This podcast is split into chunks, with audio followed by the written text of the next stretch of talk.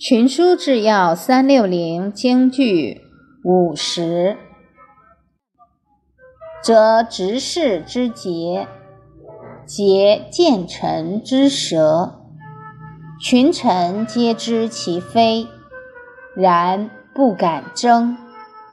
天下以言为戒，罪国家之大患也。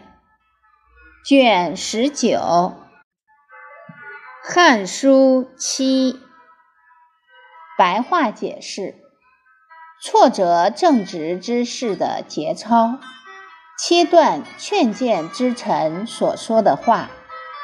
大臣们都知道这样做是错误的，可是不敢据理力争。天下人都对进献谏言。生戒备之心，这是一个国家最大的祸患。